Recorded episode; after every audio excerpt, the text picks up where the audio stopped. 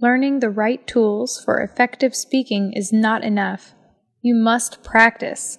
If no one else will listen to you, record and critique yourself.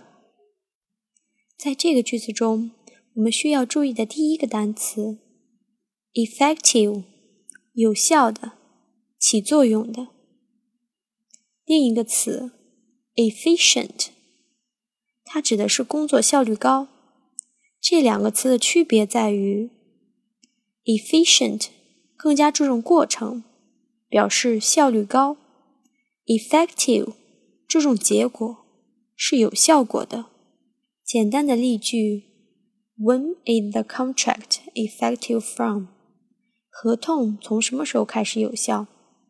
并不能说合同从什么时候开始高效。第二个例句：Our efficient new machines。Are much cheaper to run。我们高效的新机器是指的是在运营中更加高效。第二个词语 record，它有名词唱片记录的意思，也有动词记录记载的意思。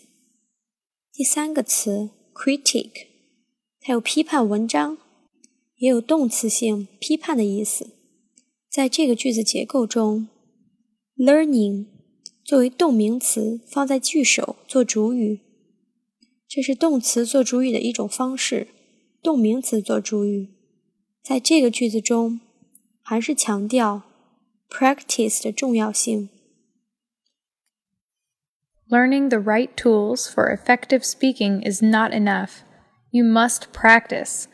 If no one else will listen to you, record and critique yourself. Thank you. This is Amy and Shannon. We are at 智也英语. Have a nice day.